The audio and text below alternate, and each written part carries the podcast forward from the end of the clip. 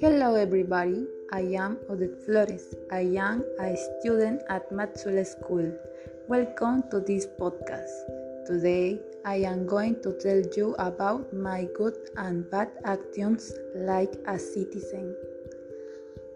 I do many things like take care of the environment, feed stray dogs, respect the traffic lights, put my garbage in the trash can and help my neighbors.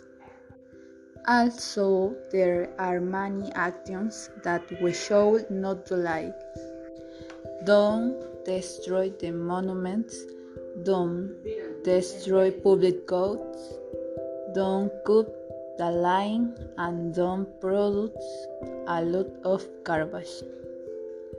Thanks for listening to me and we should be good citizens.